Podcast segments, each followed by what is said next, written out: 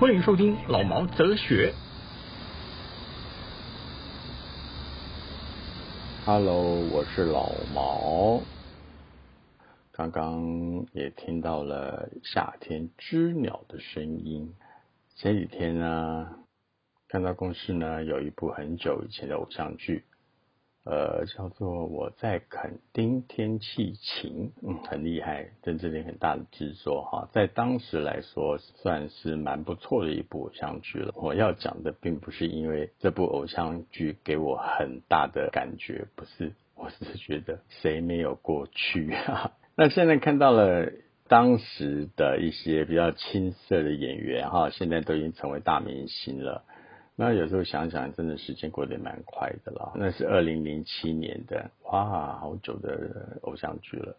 它里面有张钧甯、彭于晏、阮经天，还有柳承泽在垦丁拍的，主要也是在讲一个环保的意识吧，好像是。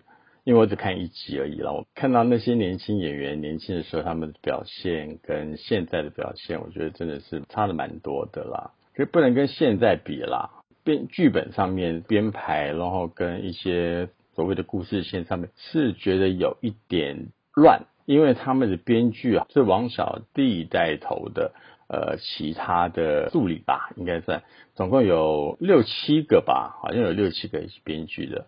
那当然。每个人的讲话方式跟演员的呃设定上，就会有一些呃不一样的看法，就觉得蛮有趣的啦。那比如说阮经天，他是从国外回来的，然后在国外有很了不起的设计，然后回到台湾后很愤怒的青年，然后到垦丁去做事。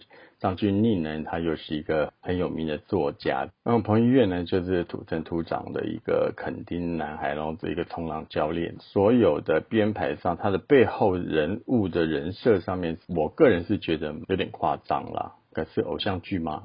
你能要求什么？不可否认，它包含了偶像剧所有所有的元素在里面，人好看啦，摄影漂亮啦，哦，场景美丽啦，衣服漂亮啦。所有都是很梦幻啦，那故事线也是尽其所能的煽情夸张。我很少看偶像剧，基本上好像也没看过偶像剧了，因为偶像剧那一块不是我喜欢的。我比较喜欢看的是比较轻松一点的、神怪一点的、比较黑暗一点的。我觉得跟个个性有关系，因为我本身个性也比较偏激一点。我在肯丁天气晴这部偶像，基本上是讲三个从小在屏东长大的年轻人，然后守护垦丁，保护自然环境哦。其实环保意识是蛮浓的啦，当然一定会有反面的，就是他的那个财团吧，好像从重视利益，然后漠视了环保。当时来说是还蛮蛮受欢迎的，海外市场上好像也卖的不错。我刚刚所讲的那几个演员呐，现在已经是独当一面的了哈。那阮经天也是因为这部电影，这这部电视啊，不是电影，电影讲说，因为这部偶像剧一炮而红。彭于晏当然不要讲了，可是我有一点不太明白，是彭于晏他的嘴型好像以前讲话的时候比较不好看，那现在好像嘴型有改了，可是还还是不减他们的帅气啦。我刚刚有讲到了啦哈，这谁没过去嘛？这个二零二零零七年的剧，那现在我一直在想，这些演员回头看看这他们以前演戏的方式跟故事的演绎，我是看的蛮尴尬的，因为我是从现在去比较回他以前，那我是觉得这个当然也是不应该啦。从这些也可以看到这些演员他们的成长跟他们不一样。我刚刚也讲过，他剧本的琐碎跟不连贯，我觉得可能也是因为太多人在里面写了。因为他的剧，它不是一个电影，电影的话，可能它就比较能统一起来，就是在人设跟故事线，剧集可能就没有办法了。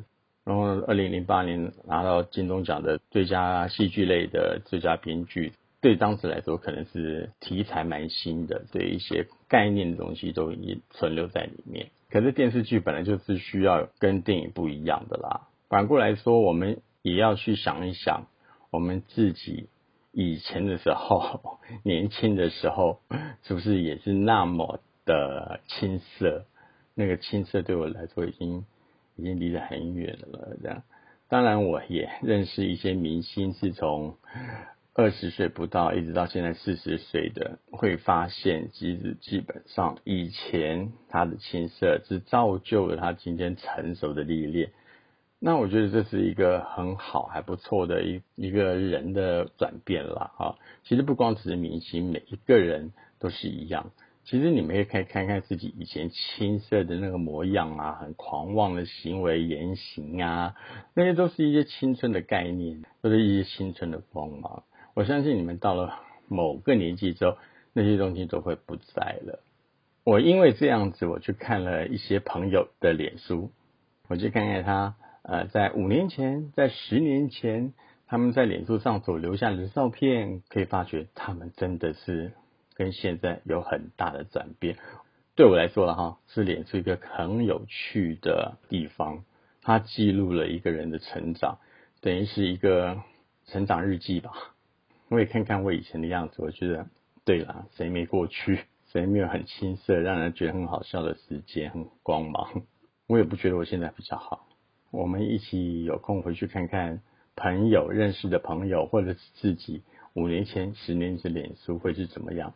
把你们那种感想写出去，我觉得应该蛮好笑的。OK，好，那今天讲的比较短啦，最近也不知道要讲什么，讲的有点闷了啊。也希望各位听众提出你们的看法，或者你们有一些什么事情想要问的，然后想要了解的，不光只是电影上面，在生活上面，我觉得也可以。那大家来讨论讨论看看，好不好？OK，好，拜拜。